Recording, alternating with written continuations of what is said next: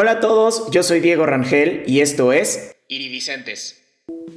Entonces, este, yo tenía mi banda en el colegio que eran épocas del punk, del rock, de My Chemical Romance, de, de Panda también, inclusive.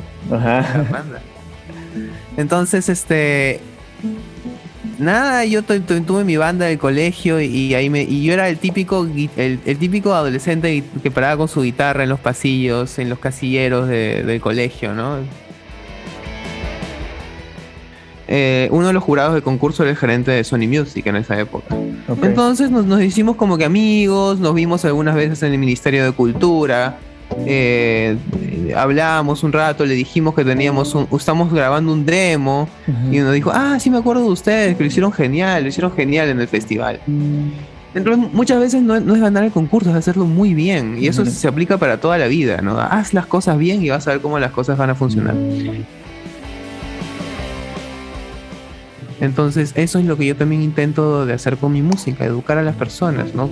Cambiar esa, esa conducta o, eso, o eso negativo que pueden tener y alegrarles un poco el día. Y, y- y quizás por ahí alguno de ellos cambiarles el chip, ¿no? De que la vida es amarilla, de que yo también paso por lo mismo que tú, de que a mí también me duele tanto como a ti. Y yo también soy feliz Amantes de la buena música y de las historias, este es Iridicentes, el podcast en donde cada semana tendré conversaciones inspiradoras con personas que están innovando en la industria musical. Hoy me acompaña Diego Berrocal. Diego Berrocal, mejor conocido como Diego Tal vez, es un músico peruano que le canta a la vida y a lo bonito que es vivir. A través de sus canciones nos cuenta su historia en un estilo muy fresco y disfrutable de escuchar. Estuvo en la banda peruana Vez Tal vez, con quien firmó con Sony Music, pero a raíz de la pandemia decide crear su proyecto solista, Diego Tal vez. En este episodio hablamos sobre los inicios de Diego en la música, aprender a disfrutar lo que haces, cómo abrirte a los demás a través de canciones, ver la vida de color amarillo y mucho más. Es una plática que yo disfruté mucho y me pareció muy inspiradora. Te invito a que te quedes hasta el final. Te dejo en la descripción todas las redes sociales de Diego tal vez y a mí me encuentras en todos lados como arroba iridicentes podcast. Iridicentes es con SC. Ahora sí, espero que disfrutes esta plática con Diego tal vez. Diego Tocayo, bienvenido a Tocayo. Iridicentes. Este, estábamos platicando ahorita fuera del aire de, de tus planes, que ahorita igual también podríamos platicar un poquito. Este, primero quiero preguntarte, ¿cómo, ¿cómo te sientes hoy? No cómo estás, ¿cómo te sientes? Sí, sí, sí, yo también siempre pregunto eso, porque cuando, cuando la gente pregunta cómo estás, todo el mundo te dice bien, pero hay tantas emociones en este mundo, hay muchísimas emociones que, no, que, que la gente solamente sabe, sabe decir una cosa, que todo el mundo está pro- programado de fábrica. Hoy día, hoy día me siento muy feliz, me siento muy feliz. Igual todos los días creo que siempre digo la misma respuesta. Me siento muy feliz, me puse mis medias de patito porque me siento feliz. porque, porque siento que, como lo que estábamos conversando fuera del aire, de que eh, sobre, sobre las cosas que yo hago, sobre la música, sobre, sobre mi carrera, sobre que, que hay, hay que hay que darle nomás, ¿no? Entonces, yo siento que muchas personas, y tú, me, tú ya me dijiste que tú también les ha gustado mi canción Amarilla. Sí. Y, y, y- y algunos han escuchado más que Amarilla y también les ha gustado y me encanta porque ya tengo cinco sencillos al aire este, y planeo tener muchísimos más, cada uno con su respectivo video porque me gustan hacer videos. De chiquito quise ser actor. Oye, el, video- Entonces- el video de Amarilla es un gran video, ¿eh? El- Ah, quiero preguntarte el eso también. Yo te- yo también que te voy a hacer qué gran actor. sí, sí, y ni siquiera es actor, es mi sobrino. Es músico en realidad, no es actor. Órale. Sí, este, te voy a preguntar ahorita. ¿Tú viste el video, no? Sí, la alcancé a ver. Este, ¿qué entendiste de la historia del niño? Pues, pues es este, a ver, déjame ver si me acuerdo bien. Es este niño que va por un, que está con un girasol y se le muere, ¿no? Claro. Entonces ¿Qué va como, como a buscar, eh, pues, qué hacer con este girasol. ¿Qué, qué sucede entonces? Pues, o sea, al parecer lo encuentra, o sea, encuentra que, que así es la vida. Yo entiendo que, que vienes y te vas y es hermoso todo. Claro, eh, lo que sucede al final del video es que este niño, para poder salvar al girasol, lo planta, lo planta en, en- en- en el bosque, porque se- lo había ahogado de tanta agua que le había echado, lo ahogó al girasol. Y, este, y al final para salvarlo lo logra plantar en el bosque, ¿no? Y, y el niño se va, Ujú. pero no se va triste, se va feliz, porque el niño a su corta edad, a sus nueve años, Gabriel, mi sobrino, aprende que, que- que el amor es muchas veces soltar, es muchas veces dejarlo ir. Por más que quieras algo, y, muchas veces puedes estar ahogándolo sin darte cuenta. Claro. Y, felizmente el niño se dio cuenta porque aprendió a, aprendió a soltar. Y esa es, esa es la enseñanza que quiero, queremos dar, yo y mi equipo también, porque no lo hice solo, sobre, sobre esa, esta canción, sobre este video de Soltar para Amar. Está, está increíble, me encanta. Me encanta el significado y también saber que, que amar significa también saber que nosotros no pertenecemos a alguien, ¿no? Que somos... Claro, no es aferrarse. sí, sí, y, no lo aprendí hace mucho, ¿ah? Lo aprendí hace poco, hace un, hace un par de años. Que cuando amas algo no significa que tengas que estar con esa persona. Cuando amas a alguien, mejor dicho, no significa que tienes que estar con esa persona. No, no, no, no. No, tú puedes amar a una persona y, que no sea tu pareja. Eh, simplemente la amas y ya, como dice la canción, ¿no? Sí. Amarilla. Amarilla. Oye, Diego, antes, antes de, meternos más como hacia. Porque esto ya es lo, último casi. Ya, muy profundo estamos acá, ya no Y ya estamos súper Pero antes, antes de llegar a este punto en donde tú estás y lo, todo lo que hay detrás de la canción de Amarilla y el video, eh, como te comentaba ahorita afuera del aire, creo que, que las historias es la mejor manera de conectar con la gente. Y tú como artista, pues creo que es la mejor forma de conectar con tu audiencia, con tu público, porque las personas entienden de dónde vienen eh, estas canciones, dónde, vienen, quién, dónde vienes tú, cómo eres, por qué haces lo que haces, ¿no? Y me gustaría empezar por el principio. ¿Quieres conocer mi historia? Un poquito de ti, o sea, un poquito de tu infancia, cómo fue crecer, eh, estuviste como cerca de la música desde siempre, cómo fueron esos primeros acercamientos a la música. Yo creo que no, estuve muy cerca de la música, no quise estar muy cerca de la música, pero estuve cerca a las emociones sin darme cuenta. No, y siento que el arte es, es, es muy poderoso, muy poderoso transmitiendo emociones. Eh, yo, he sido, yo he sido un niño que no creció de una manera normal. Okay. Así, así como la viví, ¿no? no era un niño normal. ¿Por qué? Porque eh, crecí, a ver, mis padres se mudaron al centro de Lima en, los 90, a principios de los 90, cuando estaba toda la época del terrorismo, ¿no? de las cochebombas en, en, la ciudad urbanizada. Y el centro de Lima no era tan urbanizado, era más de negocios. Entonces mis papás pusieron una imprenta acá en el centro de Lima. Entonces era un terreno inmenso, la mitad de una manzana de, de fábrica, inmenso, inmenso. Y como habían ventas y, estaban bien económicamente, tenían el dinero, me, pusieron en un buen colegio que sí estaba en la zona urbanizada de, Lima. Y eso significa que estaba lejos. Estaba a más de 10 kilómetros de distancia, 15 kilómetros de distancia de mi casa. Entonces todos los días me llevaban al colegio y, me, y, me, regresaban. Pero lo que pasa es que mis amigos del colegio vivían por ahí, por mi colegio, lejos. Y por mi casa no hay ningún parque, no hay ningún este, plaza, no hay ningún sitio donde estén niños, pues, no, no, hay, no hay dónde. Eh, entonces yo crecí junto con los que trabajaban en mi casa, yo con el electricista, con el carpintero, ¿no? El electricista me enseñó a montar bicicleta, este, el chofer, el chofer de, de la fábrica me enseñó a, a manejar. Entonces, eso hizo que, que, yo socialmente, que no desarrollara muchas habilidades sociales. Tú me sacas hablador y todo eso, ¿no? pero, pero encontré en la música como que una salida para, para lo que yo quería decir. Okay. Y ahora la, la, forma más sencilla para mí es, es hablar como música. Y, y, la música es un lenguaje más, por más que no sea mi lenguaje materno, como el niño del videoclip, que es mi sobrino, es músico desde nacimiento. Es, su lenguaje materno y se nota que es su lenguaje materno, pero no es el mío. Yo lo aprendí como ir a un, instituto de idiomas, así. Pero fue mi salida, fue mi salida para, para comunicarme, para poder hablar, para poder hacer canciones como esta que, esta que tengo, que es el segundo sencillo que he lanzado, que se llama Mamá en el que yo la compuse porque mi mamá se enfermó de cáncer. Y, con las pastillas que tomaban se dopaba todo el día, o sea, estaba ida todo el día y solamente salía para, de su cuarto para comer y después regresaba a su cuarto a, ver televisión o a descansar, pues, ¿no? Entonces yo un día fui y le pregunté si quería jugar un juego de mesa. Uno de esos domingos en la noche, cuando ya no hay nada en la familia, todo el mundo se va a sus respectivas casas.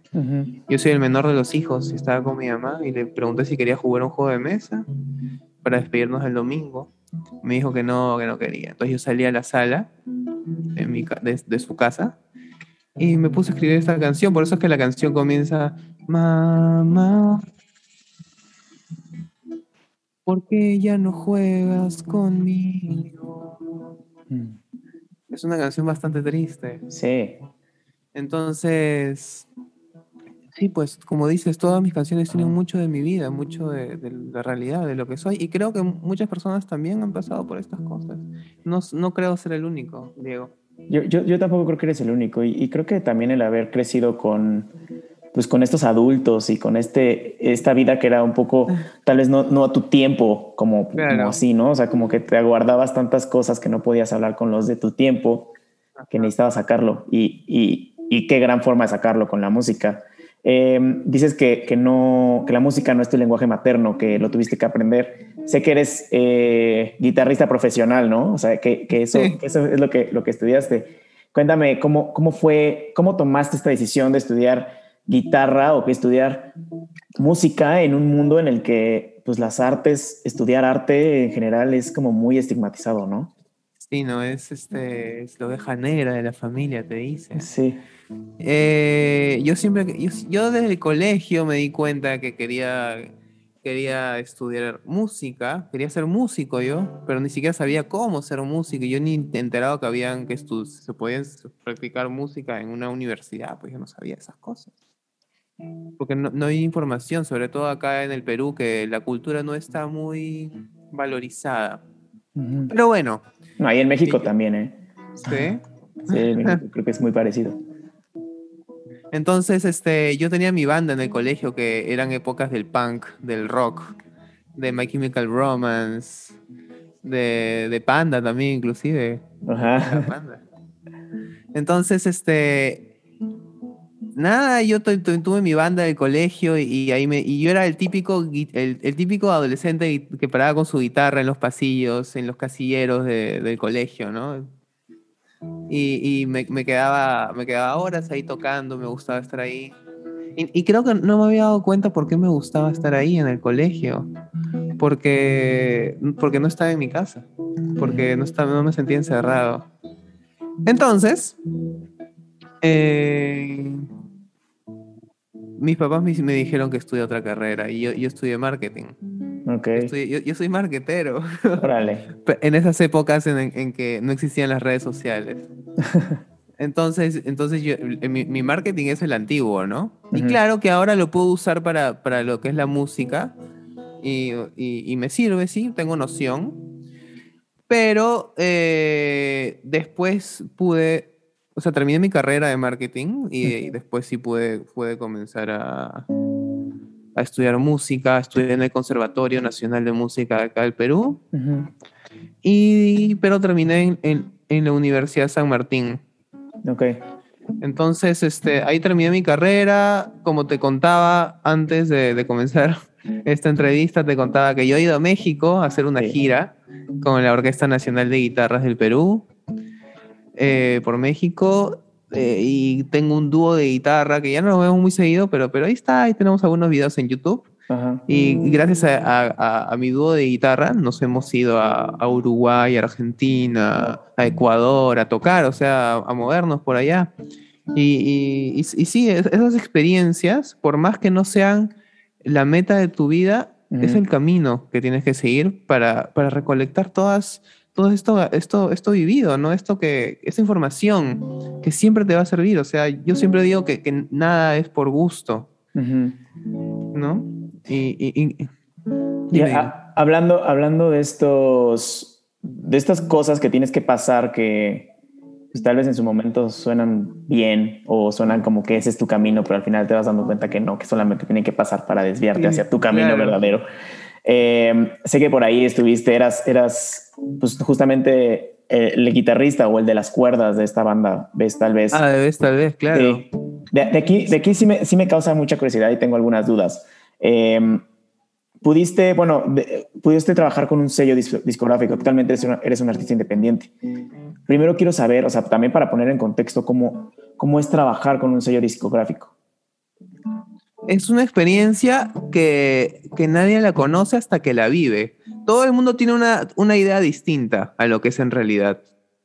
Yo estuve con la banda vez tal vez desde el 2013 hasta el día de hoy. Nos juntamos los sábados para, para vernos las caras y a ver qué hacemos. Porque la pandemia está dura, de verdad. Esto de, de, tocar ahora está, está bien difícil. y, y, bueno, volviendo al, al, tema del sello discográfico, nosotros firmamos con Sony Music eh, gracias a un festival acá en, en Lima que el premio era firmar con una, una discográfica. Ok. Y adivina qué, lo perdimos. perdimos el concurso. Ok. Pero así son los concursos. Los concursos, yo tenía un, un, un, maestro brasilero de guitarra que decía, los concursos son una mierda, decía. y cuando él era jurado de un concurso. Porque es así, es, al final es, es totalmente ambiguo, depende de, de, lo que opinen tres gatos y listo. Entonces, eh, pero quedó ese contacto porque el, el eh, uno de los jurados del concurso era el gerente de Sony Music en esa época. Okay. Entonces nos, nos hicimos como que amigos, nos vimos algunas veces en el Ministerio de Cultura. Eh, hablamos un rato, le dijimos que teníamos un, estamos grabando un demo uh -huh. y nos dijo, ah, sí me acuerdo de ustedes, que lo hicieron genial, lo hicieron genial en el festival. Entonces, muchas veces no, no es ganar el concurso, es hacerlo muy bien. Y eso se aplica para toda la vida, ¿no? Haz las cosas bien y vas a ver cómo las cosas van a funcionar. Entonces, este, nosotros ya, qué chévere, vamos a firmar con, con esta, con esta discográfica súper grande, inmensa, gigante, qué hermoso. La vida resuelta, dijimos nosotros, la sí, vida sí, resuelta. Pero nada, nada que ver, nada que ver. Entonces, este, ok, ¿y ahora qué hacemos? Y nos dijeron, no sé, ustedes chicos te tienen que seguir moviéndose, nos hicieron firmar contrato, todo, y nosotros tuvimos, tuvimos que seguir moviéndose, viéndonos por nuestras cuentas, no nos ponen manager, no nos ponen nada, pues ya okay. depende de nosotros. Entonces, es, es full chamba. Y, y, más que full chamba es full creatividad, porque no te dicen qué hacer, no te dicen cómo son las cosas, solamente te, te, te dicen, ya, chicos, ¿ahora qué tienen? ¿Qué van a hacer? ¿no? Nosotros tenemos que decirlo, que, que nos, y no podemos llegar y decir, no sé, no sé sí, qué queremos claro que hacer. No. Entonces este, dijimos, ya, bueno, tenemos este, este, este, disco, lo queremos grabar, nos dicen, ya, chévere. Lo bueno de la, de la disquera es que te, te pone el dinero para poder grabar todas estas cosas, ¿no? Es, es como un banco que es, un, es, un, es como un banco que le gusta la música. Okay. Es, como, es como tu tío ricachón que le gusta tocar la guitarra. es, es, es, algo así. Y claro, la tienes que devolver. ¿no? ¿Cómo le devuelves? Con los conciertos, con los streamings, uh -huh. con todas esas cosas. Y, este, y felizmente pudimos grabar algunos, algunos videos más, pudimos viajar a Miami para grabar un videoclip. Pudimos después grabar el segundo disco en Estudios del Sur, que es un estudio en Chile, que es uff, uff, no, es uno de los mejores estudios de Latinoamérica. Wow. Este, sí, y fue una experiencia hermosa. Y esas experiencias te hacen crecer.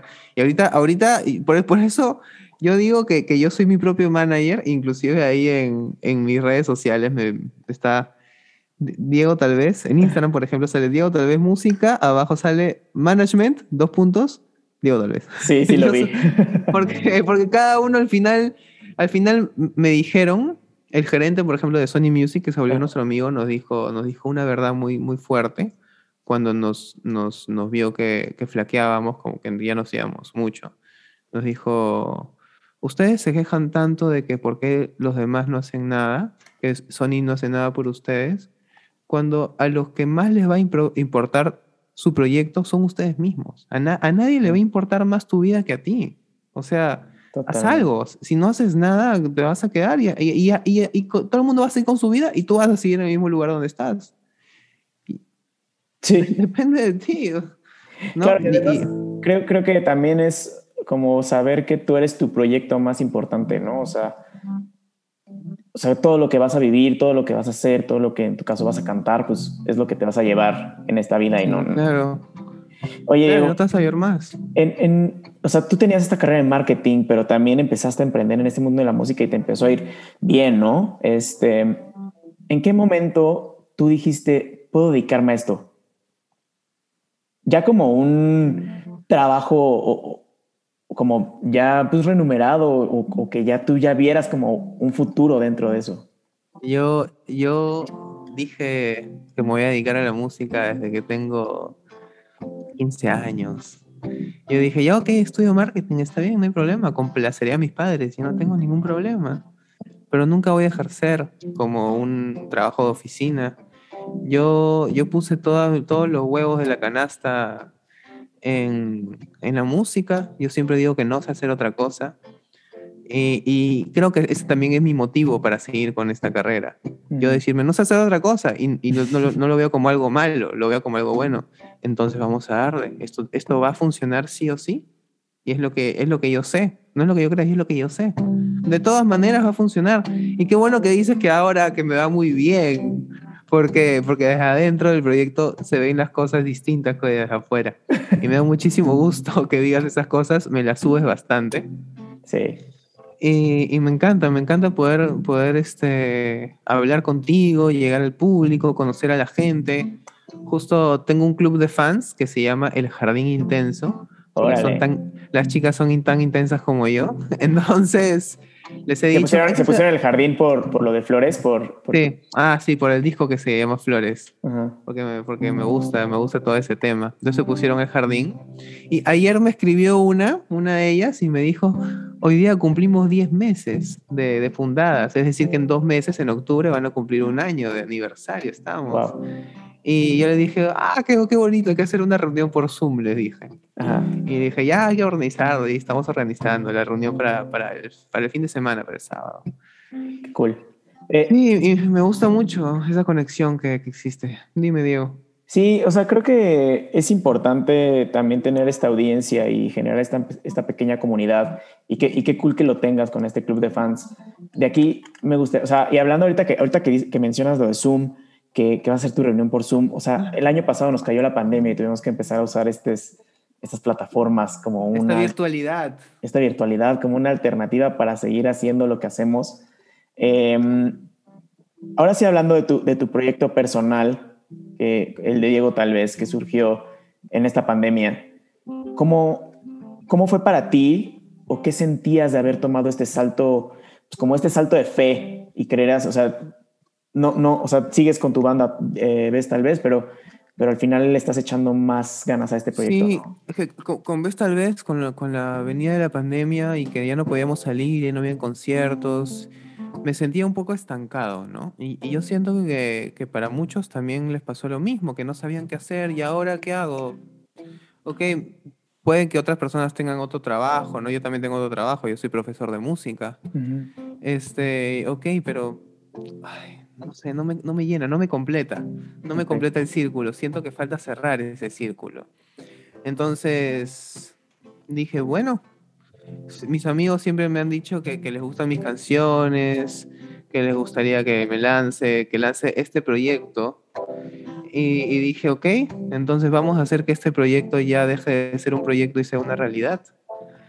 Entonces es cuando comencé a grabar, me senté encima de mi cama agarré mi, mi, mi, laptop, la anterior que tenía esta, mi Lentium 1, súper lenta, se calentaba cada rato, pero es lo que había, es lo que había en ese momento. Entonces comencé a, a, a, mover sonidos en, en, un programa de sonidos que tengo, de producción, viendo videos de YouTube, porque ni siquiera sabía cómo hacer muy bien las cosas, entonces me aprendí de videos de YouTube. Este, y creé y saqué mi primera canción que, que, que la encuentran en, en, YouTube. Felizmente mi, mi hermano, que es ingeniero de sonido, me ayudó, me ayudó en la mezcla de esta canción. Porque no tuve productor, no tuve, no tuve agencia de marketing, no tuve nada.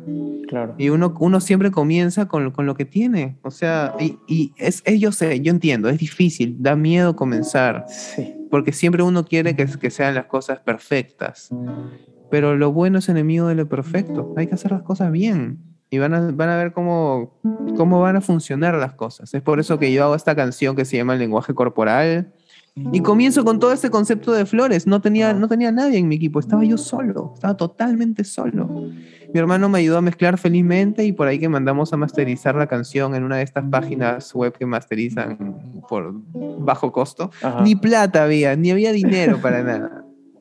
Yo sí me metí a Canva a, hacer mis diseños, sí. Y, ya, y, salió, y poco a poco comenzó la máquina a decir, oye, eso está, eso está como que está pasando algo, que hay material, ¿no? Y, la gente, yo me encontraba con amigos o con músicos que recién acabé de conocer en algunas sesiones que grabé para otros músicos, para otros amigos, para otros proyectos, y, me decían, oye, qué chévere esa canción que has sacado, ¿tienes más? Y dije, no, solamente tengo esta canción, oye, pero debería sacar más, está un monstruo, me decían. ¿Sí te gusta? Sí, claro. Entonces, y, y, sabes, yo nunca me sentí cantante. Y hasta ahora yo no me siento cantante. Yo me siento compositor, sí, porque me encanta componer. Alguna vez me dijeron que yo compongo como estornudo, así de rápido. Plum, salió una canción. sale. Sale, sale simplemente. Y eso es lo que siento. Como te digo, yo tengo bastantes emociones que no puedo mostrar, que, que me cuesta expresarlas. Y lo más fácil para mí es cantarlas. Y yo no estudié canto, yo estudié guitarra. Ahora recién me he metido a clases de canto porque me interesa aprender. Y creo que la vida está en eso, ¿no? En interesarte de hacer las cosas que te hacen bien y que hacen bien a los demás. Sí. Y por eso es que yo hago música. Lo hago tanto para mí como para el resto, para que aprendan que la vida es amarilla, que, que, que no estás solo en tu tristeza. Yo también he sentido lo mismo de que, ti, que tú y, más canciones que se vienen para, para, toda la gente. Por eso es que mi jardín es intenso, porque yo también lo soy. tu, jardín lo llenas, lo llenas de flores. Hay algo que, que me gusta mucho que, que, mencionaste hace ratito, de que hay que hacerlo con lo que tengamos. Es algo que la verdad es que a mí también, o sea, me encanta este concepto, porque muchas veces dejamos de hacer las cosas por, como dices, porque esperamos a que sea el momento perfecto. Y hay una frase también que me encanta que dice, eh, mejor hecho que perfecto. O sea, claro. mejor hay que hacerlo con lo que tengamos. Y muchas veces el momento perfecto nunca llega, jamás va a llegar. Y porque todo está en la percepción, todo depende de ti. Nunca lo vas a ver perfecto. Yo tenía un amigo cuando estoy estudiando en el conservatorio que, me decía, oye, siempre, siempre me, da este, me da miedo los conciertos porque nunca me siento listo, nunca, nunca siento que ya está bien lo que tengo. Y, y, no sé, yo en, mi, en mis quemadas filosóficas le digo que, que, va a estar listo, te vas a sentir listo cuando vas a estar listo cuando te sientas casi listo. No cuando te sientas listo, cuando te sientas casi listo, ahí estás listo. Es el momento. No esperes, es el momento y no esperes a más. No esperes a más porque nunca va a llegar. Nunca va a llegar el momento que digas, ya, ahora tengo la suficiente, suficiente dinero para poder hacer el proyecto que quiero. Ahora, ahora estoy, no sé, totalmente satisfecho conmigo mismo para poder de comenzar una relación o, cualquier otra cosa. Nunca, nunca vas a estar listo. nunca vas a estar listo. Siempre, no, sí, pues, y siempre te vas a tropezar. Y eso es lo más lindo de todo, equivocarte. Sí, también me tropezado un montón de veces. Creo que, o sea, aparte de los errores son los que más nos enseñan, ¿no? O sea, no, no aprendes de tus éxitos o de tus logros, aprendes de tus fracasos. cierto. Este, ahorita, ahorita me comentabas de que cuando, cuando dije que te estaba yendo muy bien y que tú desde dentro lo ves totalmente diferente. Sí, me gustaría como, ahondar un poquito ahí, porque muchas veces nosotros no vemos todo lo que hay detrás, ¿no? Y, hay mucho trabajo detrás de una canción o detrás de, de, algo. Ay, Diego, sí, sí, sí, es muy cierto. ¿Qué ha sido, qué ha sido lo más difícil de ser artista independiente o de tu proyecto ahorita como tal? Ah, creo que creo que creértela. O sea, la lucha, la lucha constante con uno mismo es una de las cosas más complicadas. Luchar con tu, ansiedad, que quieres que todo salga para ayer, que, que como decíamos, que salgan las cosas perfectas, el miedo a no saber qué va a pasar después, si es que siempre uno tiene momentos de debilidad en que piensa, ¿y si no, y si no, si no funciona? O sea, ¿qué, qué pasa si no funciona? ¿Tengo un plan B? Eh, entonces, muchas veces el, el, el mayor enemigo de, de, todos nosotros somos nosotros mismos. Sí.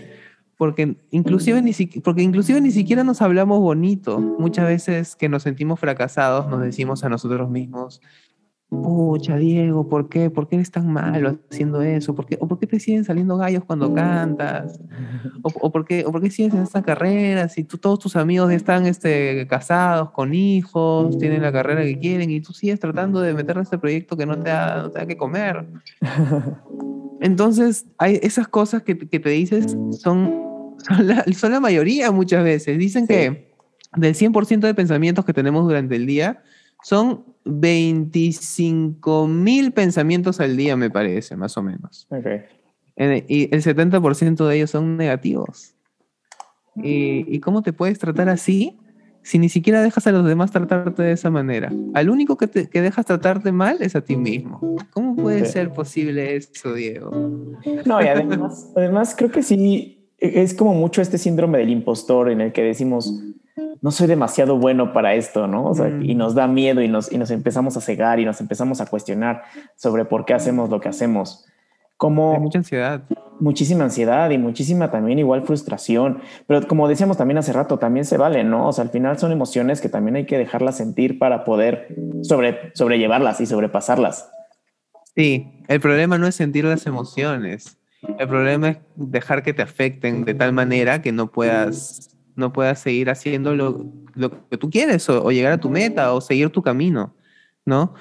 Y, y, entiendo, entiendo que estamos en tiempos difíciles, que hay mucha depresión en la gente, pero, pero siempre están estos, estos este, canales, estas, estas personas como Diego y yo que, que tratamos de escuchar a la gente, que, que, nos pueden hablar, que nos pueden preguntar, ¿no? Y estamos claro. acá para enseñar tanto como para, para aprender. O sea, no, no somos los gurús del éxito, no. Pero yo creo que algo te podemos enseñar y algo, y siempre vamos a sacar mucho aprendizaje de todo lo que nos cuenten. Sí, creo que todo, todo mundo tenemos algo que decir y siempre estamos estas personas que estamos dispuestas a escuchar. Entonces, el chiste es buscarlo un poquito, pero también hablar y buscar esta, estas, estas personas. Eh, me dijiste que todas tus canciones hablan sobre ti, sobre tu, lo que eres, de tus experiencias, tus, tus vivencias. ¿Qué tan, ¿Qué tan difícil ha sido mostrarte así tan, tan genuino o tan tú al público? En un comienzo no iba, no iba a mostrar ninguna de estas canciones, pero a mí me gustaba organizar juegos de mesa antes de pandemia en mi casa. Uh -huh. Todos los amigos iban a mi casa, jugábamos, tomábamos sus chilcanitos, que es una mezcla de pisco con gaseosa.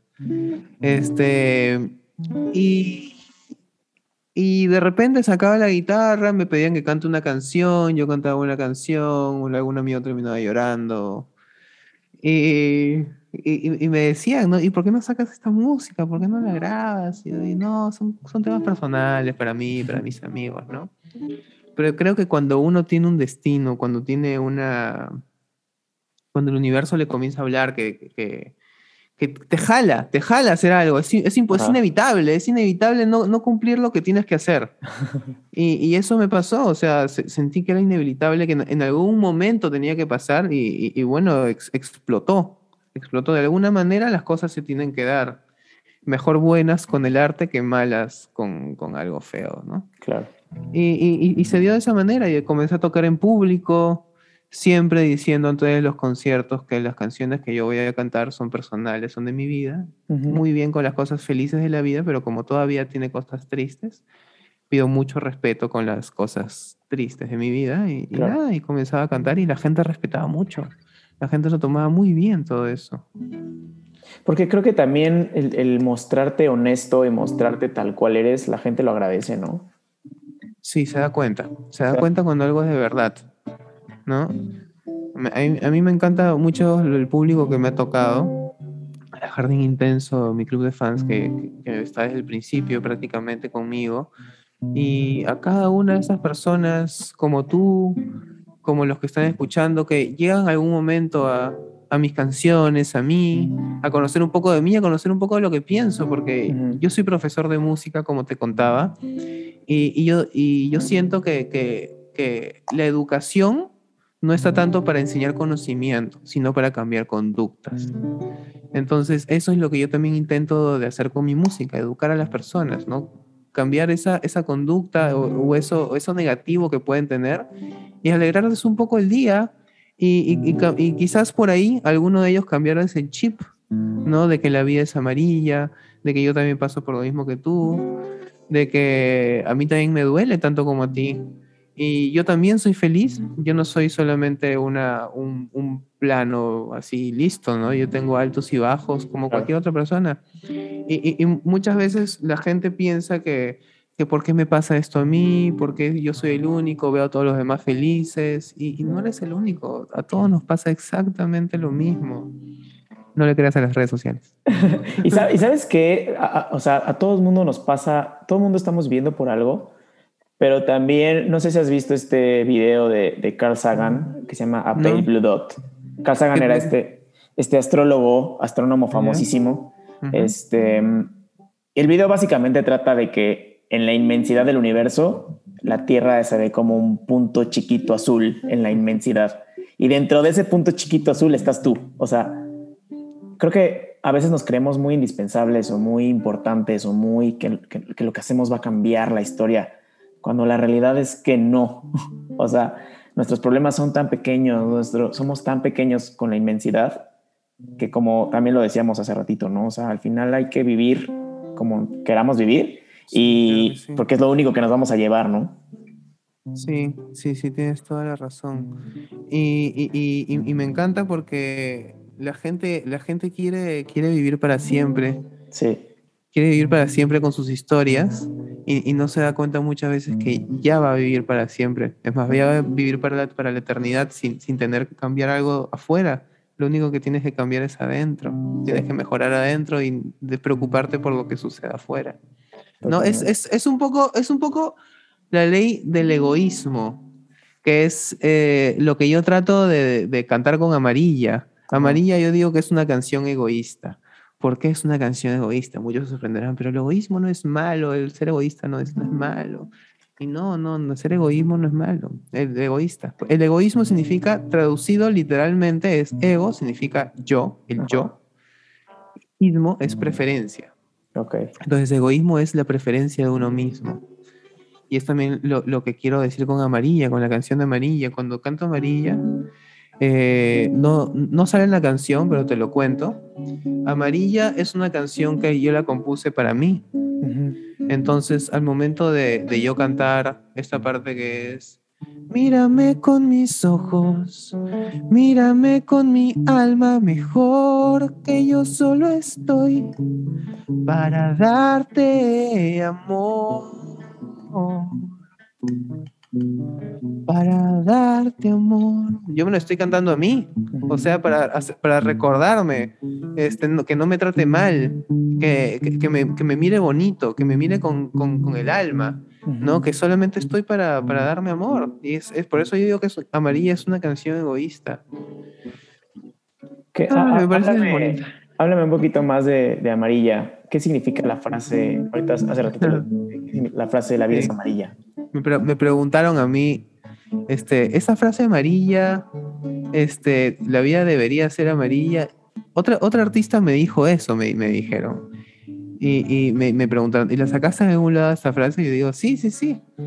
Yo la vi, vi una frase en una pared que decía, me gustaría saber quién es ese artista. Si alguien conoce qué, qué artista es, porque me da mucha curiosidad, que también compuso lo mismo que yo, me, me encanta.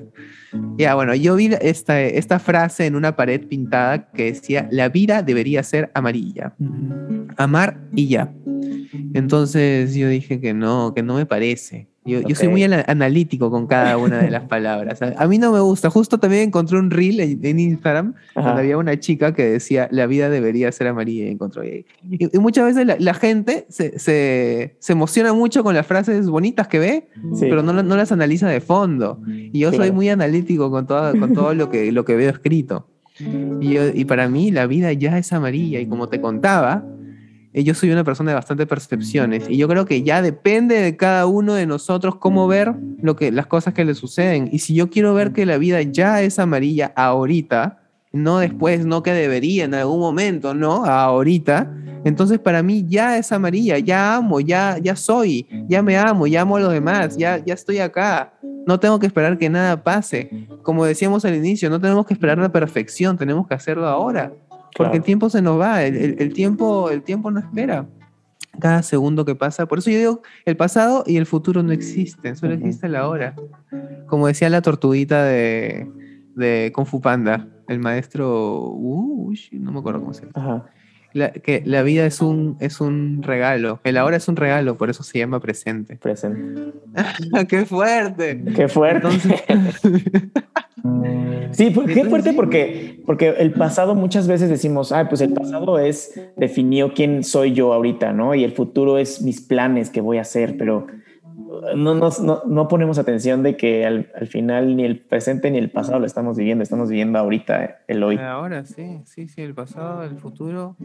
No, el futuro no existe. El futuro, no, el futuro es una invención de nuestro cerebro y es una ilusión. Sí. Y, y, lo curioso es que nuestro cerebro vive en el futuro. La, mayoría, la mayor parte de nuestro cerebro está pensando, ah, este, en el futuro voy a hacer tal cosa, tengo una meta de ser un gran artista, cuando ahorita estoy muy feliz tocando para, para, la gente que está viendo y conversando contigo, yo, yo la paso muy bien ahora porque son temas que, que, que me gustan hablar, pero, no, pero nuestra mente está pensando en, en, lo que sucederá o en lo que queremos que suceda, que muchas veces, es más, el 90%, el 90 de los casos que pensamos nunca aparece. Pero no se preocupen chicos, que felizmente nosotros no somos nuestros pensamientos. Nuestros pensamientos están ahí arriba. Nosotros somos un todo, que va más allá de solamente nuestra mente. Sí, totalmente. Creo que, creo que también es como soltar un poco esta, este control que queremos siempre tener sobre, sobre todo. Total, total. Siempre queremos tener control sobre todo, ¿no? Por eso estamos en, en épocas ansiosas. Por eso hay tanta gente que ahora que ahora ha vuelto el psicólogo muy de moda, porque hay mucha gente que sufre de ansiedad y, de verdad sufre de ansiedad. O sea, yo puedo decir ahorita que tengo ansiedad así de lo que va a pasar, pero no estoy sufriendo como, como he visto otros amigos míos que, que sí la pasan mal, de verdad. Por, por cosas que, que, más fuertes que le han pasado, o, o, por no saber cómo redireccionar sus emociones. No me acuerdo quién dijo esto, un pensador dijo, en el colegio nos enseñan a poner a Neptuno en el universo, pero no nos enseñan a poner nuestras tristezas. ¿En, qué lugar ponemos nuestra, nuestra rabia, nuestra furia? No, nos enseñan en el colegio a poner esas emociones. Tanta teoría y al final, nos, tanta teoría sobre lo que hay afuera que al final no sabemos lo que hay acá adentro. Y es lo más importante, ¿no? O sea, cuando, cuando volteamos a ver hacia adentro no sabemos ni qué está pasando. Por eso, como dices, o sea, en esta, en esta pandemia se soltaron mucho estos problemas de ansiedad, de depresión, y que ni siquiera sabíamos lo que sentían o cómo se sentían, ¿no? Porque nunca nos hablaron de eso. Sí, y claro, y, y, la gente ni siquiera sabe cómo se siente, o sea, no sabe por qué, por qué está de esa manera, por, por, qué, por, por qué le comienza a temblar la mano o el párpado de repente, o, o, le duelen los hombros muy fuerte. Este, y, muchas veces es el cuerpo que te está gritando, pero tú no, no sabes, no tienes las herramientas para, para entenderlo, no tienes las herramientas para, para, traducir lo que te está diciendo. Hay, hay un libro bien, bien interesante que se llama La biodescodificación de las enfermedades. Me encanta la biodescodificación. No, no he leído el libro, pero, pero sí he escuchado de esto. Sí, sí, yo tampoco he leído el libro. Tengo una amiga que lo está buscando como loca hace años. No lo que, trata, por ejemplo, de, que si te duelen los tobillos, si te duelen las rodillas, es porque, porque tú como persona no estás bien arraigado al suelo, a lo, que, a, lo que, a lo que te pertenece, a lo que necesitas ¿no? en ese momento. Cuando te duelen los hombros es porque estás cargando mucho peso, inclusive el peso de otras personas que no te corresponden. Y, y, son varias cosas así, ¿no? Es, es muy interesante todo ese tema. Sí, es muy interesante, sobre todo porque creo que también hay que, hay que buscarle el por qué por otro lado, ¿no? Porque muchas veces nos enseñan, no, pues si te los hombros es porque estás lesionado y, pues sí, o sea. Claro, cremita y todo, ¿no? Pero también pueden tener otros, otros significados, ¿no? También, por ejemplo, que si te duele la garganta es porque no estás diciendo algo. No estás soltando lo que deberías. Mi, mi, mamá, por ejemplo, eh, sufría mucho de dolor de cabeza porque paraba nerviosa todos los días, se estresaba todos los días con el tema de trabajo, de su relación de pareja, su familia. Entonces ella sentía mucho, mucho dolor de cabeza, su cuerpo le estaba diciendo que tenía que soltar. Claro que en, en esa época todavía, porque ella nació en el 51, este, eh, cuando ella era niña, nunca le enseñaron a, a, descubrir sus emociones y todo eso, ¿no? Porque eran otras épocas. bueno, son las herramientas que, que, le enseñan a cada uno. Eh, al final mi mamá desarrolló un cáncer al cerebro de tanto dolor de cabeza que le dio. Su cuerpo le hablaba, pero cuando, cuando, la, cuando la persona no, no escucha, no sabe escuchar, el cuerpo te va a gritar y te va a gritar de una manera tan fea que en el caso de mi mamá fue por cáncer al cerebro. Y, no queremos que pase eso, por eso es que estamos nosotros acá los artistas, tratando de hacer algo al respecto. Eh, los, los maestros eh, y, la, gente que impulsa la cultura. Tú, por ejemplo, también quieres hacer algo al respecto, me doy cuenta, siento, siento en ti que algo quieres cambiar ahí. Y, está bien porque es, es, si, si yo te ayudo a crecer, si nos ayudamos a crecer entre todos, entonces eso al final me beneficia a mí también. No somos un todo somos individuos únicos y al mismo tiempo somos un todo. Sí, somos parte de un todo y como dices, creo que es importante ayudarnos entre todos para crecer. O sea, nadie crece eh, aplastando a los demás, al final todos crecemos juntos. Eh, quiero, quiero meterme un poquito a... O sea, el, arte es un mundo de, muchos nos, ¿no? Eh, ¿Qué haces tú para lidiar con estos nos? O sea, sobre, todo como músico, o sea, no sé, eh, no te voy a conceder eh, que te, ponga tu canción en el radio o no vas a, no vas a contar, no vas... ¿Cómo le haces para lidiar con estos nos? Sí, siempre ocurre en eso, ¿no? De la radio, de, cosas. Sí. Yo siento que, es que eso, eso se, se, une también, ahora que me pongo a pensar, al, al lado de de querer controlarlo, como hablábamos hace un rato, ¿no? De, de, querer siempre estar pendiente a lo que pasa y si no pasa, ¿qué? Y si no pasa de la manera que nosotros queremos que suceda. Muchas veces nos sentimos mal, como que hemos fracasado. Hace tiempo yo, yo, escogí, yo, yo elegí, yo, ah, yo escuché, me, equivoqué con las S.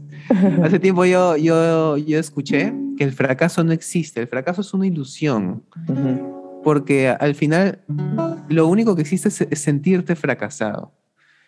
Es, entonces eso toma parte bastante en la percepción de cada uno. Y si las cosas no salen como tú quieres, puede que te sientas fracasado, pero no significa que tú seas fracasado. Significa que, que, que, tu camino no era ese. Yo hace tiempo, hace muchos años, este, yo, yo quería irme a, España a seguir la carrera de música clásica, quería estudiar en Madrid. Eh, me negaron la visa, por lo tanto, y yo no esperaba eso. Yo, tenía todo pensado que me iba a ir, y estaba súper animoso, tenía mi contacto para la Universidad de, Madrid.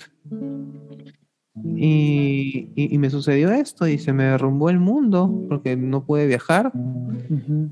Pero bueno, dije, ok, voy a ver qué hago acá.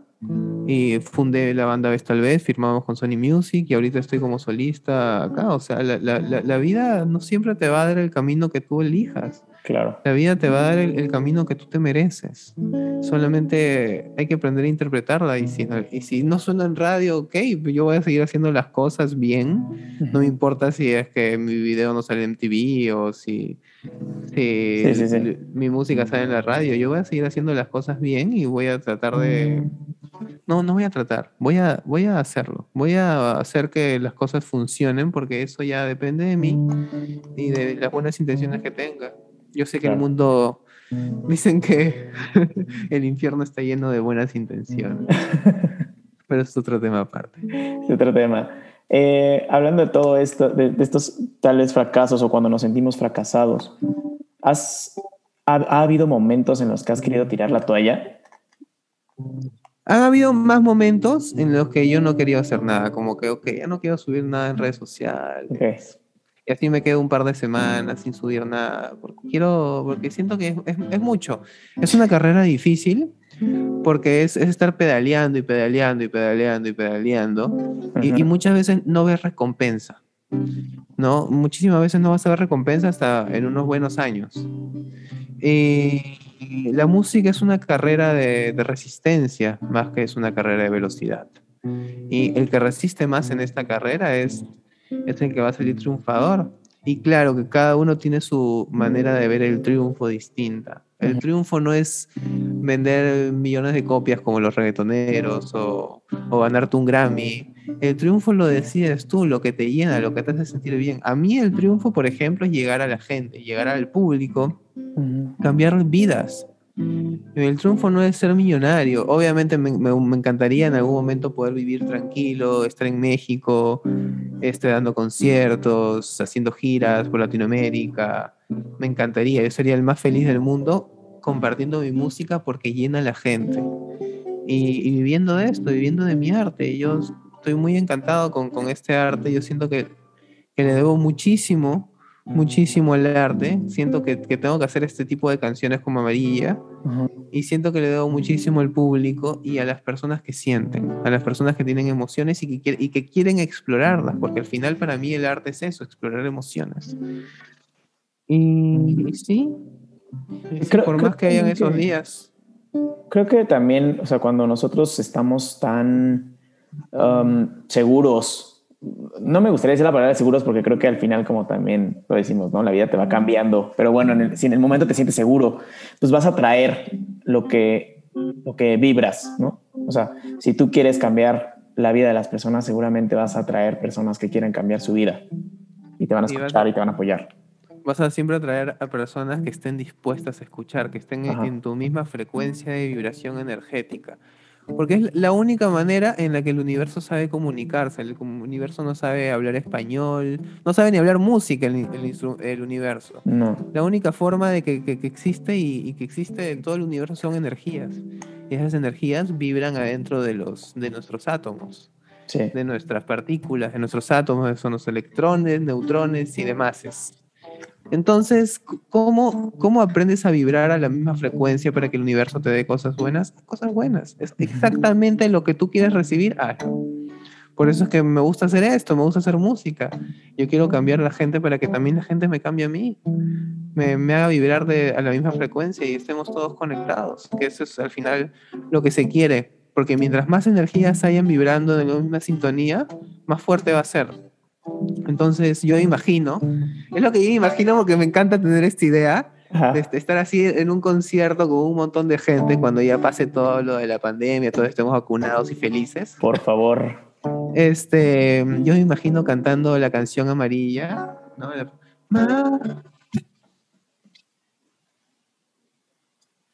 Ya. Y que hay un montón de gente así cantando, así gritando todo el mundo así de noche, oscuras, con sus luces prendidas, María. Entonces, eso significa que todo, todo el mundo está vibrando al, al, al, mismo momento, de la misma manera, ¿no? Y, y, sobre, y, sobre, qué está vibrando? Sobre amar, sobre el amor, sobre lo, sí. lo, lo, que, lo más fuerte que tenemos. El, el, arma más poderosa que tiene la humanidad para cambiar el mundo es el amor. Y, y imagínate todo el mundo vibrando esa misma sintonía. Wow. ¿Cuánta energía, literal, cuánta energía es como que toneladas de energía.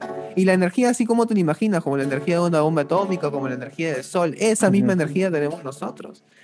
Y es, es, es, un sentimiento que me pone la piel de gallina, la piel chinita wow. en estos momentos. Sí, es, sí creo que eso es también lo, lo, padre de los conciertos, ¿no? Que tanta gente junta en un lugar escuchando lo, lo mismo. Y, y tú sientes, ¿no? La energía de todo el mundo sí, se gritando, siente. se siente, se siente, es inevitable. Sí, no, no, es algo ni siquiera de adentro, es algo que ya se siente afuera, o sea, está, y todo el mundo vibrando en el mismo. Y todo está pesado, pero al mismo tiempo está libre. Sí. Se, siente así. ¡ah! Sí, es algo, eh, ni siquiera lo podemos como escribir, no le podemos poner, poner como una sí. palabra, ¿no? Pero no, es como justamente esto, justamente lo que genera la música y las conexiones y las vibraciones que generan también. Eh, Diego, si pudieras resumir tu experiencia o los, todo lo que has vivido, tanto como músico como persona, en tres aprendizajes, ¿cuáles serían? Tres aprendizajes. Quererme, quererme muchísimo, tenerme mucha paciencia, porque como te digo, yo siento que, que cada uno es, es, su peor enemigo, entonces controles de cada uno, controles de Señor. Siempre me lo digo, como que yo soy una persona bastante paciente, para afuera, porque para adentro ya quiero que las cosas sucedan ya pero no, Diego, contrólate simplemente. Otra sería, este, bueno, que está ligado, ¿no? Ah, que las cosas van a caer solas. O sea, uno solamente tiene que hacer las cosas bien. Y, y, y, la, y las cosas van a llegar. Y como, como lo, justo lo que estamos hablando, hay que, hay que vibrar, hay que vibrar bien para recibir bien. Esa sería la segunda. Y la tercera sería disfrutemos y estamos acá para compartir, compartir con, con todo el mundo, con todos los que se pueda.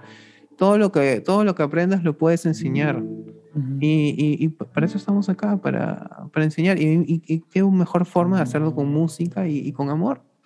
Para mí es eso, este, es, es, es, siento que a veces suena un poco este, testigo de Jehová, pero, pero estoy para, para transmitir la palabra, la, palabra en, en, base a esto, en base al amor, en base a la música. Es lo que a mí me gusta, es lo que, es lo que me llena. Y, me, encanta que haya mucha gente que lo entienda también. Hay gente que no, claro, no, pasa nada, todo bien, porque estamos en distintas sintonías, en distintas vibraciones, pero con la gente que sí, a mí me encanta poder llegar a todas esas personas y entrar a sus casas y que me cuenten historias de, de cómo, cómo mi música les alegra tanto, cómo ha cambiado su manera de pensar y eso, eso es una de las cosas más bonitas que me ha pasado en mi carrera y yo siento que me va a seguir pasando. Seguramente sí. O sea, apenas llevas cuatro canciones, vas a sacar la quinta y vienen mil, mil más canciones. O sea, mil más canciones. Quedan muchas más. Diego, muchas gracias por tu tiempo. Tengo tres últimas preguntas para hacerte ya para cerrar. La primera pregunta es, si pudieras escribir una canción y sabes que esa canción la va a poder escuchar todo el mundo, ¿de qué trataría esa canción? Ay, sería sobre estos, estos temas. Sería, y sería, y para mí sería inevitable hablar sobre, sobre estos temas, pero a veces mucha gente, muchas veces la gente no está todavía en, en el momento, en, porque sí, siempre, a todo el mundo le llega su momento, ya sea en esta o en otra vida, pero no, no está en el momento para escuchar sobre estas cosas sobre, sobre que somos seres. Es más, yo los meto así este, a escondidas en mis canciones, ¿ah? pero no mucha gente se da cuenta. Pero sí, sí me gustaría hacer una canción que, que, hable sobre la vida eterna, sobre que todos somos uno, sobre que el único propósito que tenemos acá en la vida es, sobre el amor. Inclusive en, en Amarillas hay un chiquito, hay un chiquito que, que dice, quiéreme otro tantito, quiéreme otro poquito más, te quiero cariño, como lo hace mi eternidad mi eternidad. Porque por eso es lo que te digo, yo siento que somos eternos, que no solamente estamos en una vida, sino tenemos muchísimas. Pero ah, por ahí que, que, las escondo en mis canciones para, para que el que lo entienda, que reciba el mensaje, ¿no? Y el que no, que lo disfrute la canción de todas maneras. Qué cool, sí, o sea, creo que si, si, las, si, si metes ese tipo de cosas en tus canciones está increíble porque, no sé, como estos pequeños eh, easter eggs, como... Claro, claro, claro, claro. La segunda pregunta, Diego, es si pudieras cantar con cualquier artista vivo o muerto, ¿con quién sería y qué canción? Ay, me, encantan. Tengo un problema con la música, que me gusta mucho la música, la música nueva y la música antigua me cansa bastante. Lo mismo que me ocurre con las películas, que no puedo ver una película más una vez, no sé si te ocurrirá. Lo mismo me ocurre con la música. No puedo escuchar, no puedo escuchar la música muchas veces. Entonces, hay pocos artistas que, que puedo seguir escuchando. Y, y, por ejemplo, a mí me encanta, me encanta Queen, porque crecí escuchando Queen porque mi hermano ha sido rockero y yo escuchaba la música que escuchaba mi hermano.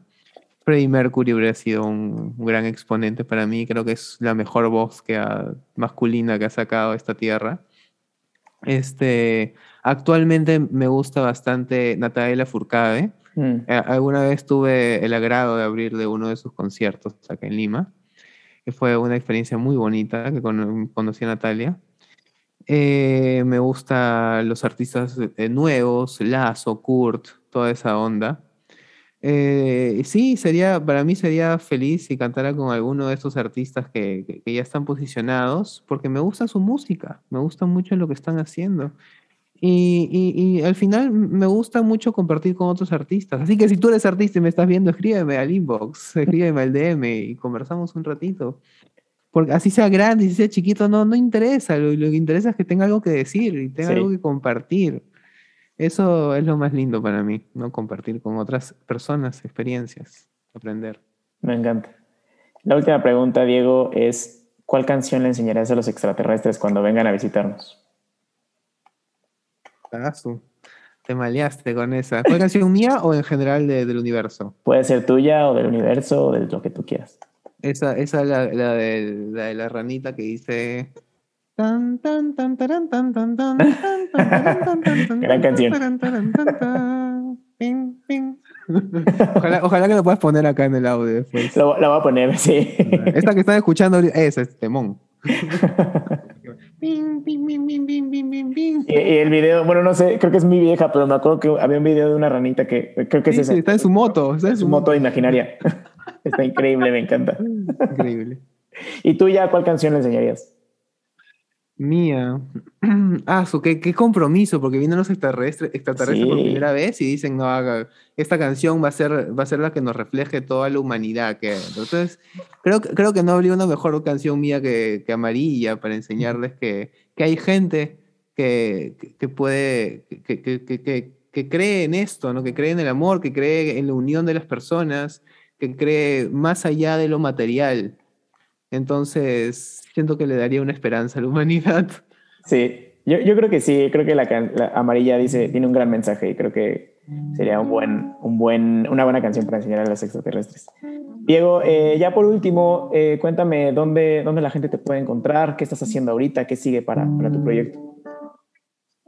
Me pueden encontrar en las redes sociales, como en, el Instagram estoy más presente, en TikTok no tanto, pero ahí no, ahí veo mis videos nada más. Ajá. Este, también estoy en Twitter, estoy en Facebook, en, en YouTube. En, el YouTube es el que me importa más, Ok, porque como artista quiero que, que la gente vea el video, que escuchen las canciones, ¿no? Igual que las plataformas digitales Ujú. como Spotify, como Apple Music.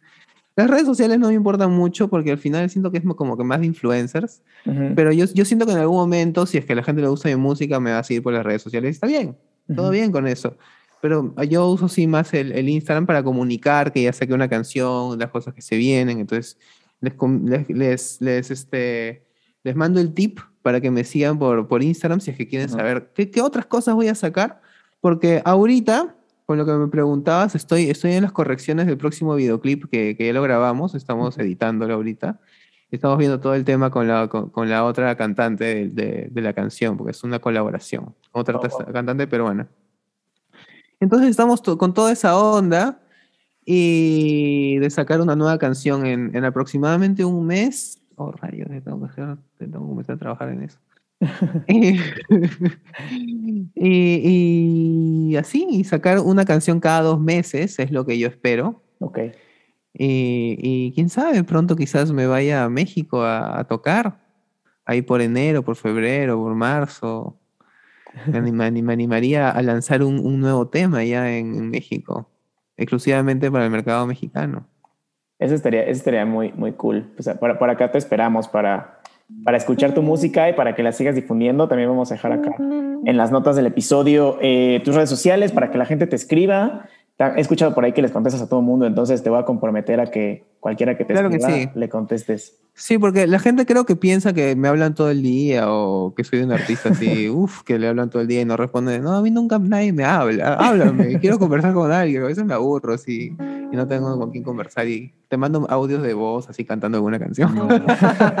bueno, pues ya saben, le- le- les voy a dejar aquí las redes de, de Diego para que les cante en nota de voz cuando le escriban. qué lindo, ah, qué lindo. Este, muchas gracias, Diego, por tu tiempo. Estuvo muy padre la plática. Debrayamos de repente un poquito, pero también es, está, está padre y está rico platicar de esta forma. Claro que sí. claro que sí. este, Te agradezco mucho tu tiempo. Muchas gracias a ti, Diego. A mí me encantó, me encantó conversar contigo y que la gente, la gente haya escuchado y quién sabe, poder quizás enseñarles algo nuevo, que hayan aprendido algo nuevo. Si, si sales con algo de acá aprendido, ya estamos cumpliendo nuestra labor de comunicadores, ¿no? Porque al final el músico también es comunicador. Sí. Así que muchas gracias, Diego. Muchas gracias a todos los que escucharon, los que vieron. Ya estaremos ahí conversando y viéndonos en otra oportunidad. Súper bien. Pues muchas gracias a todos. Eh, nos, nos vemos el siguiente lunes. Bye.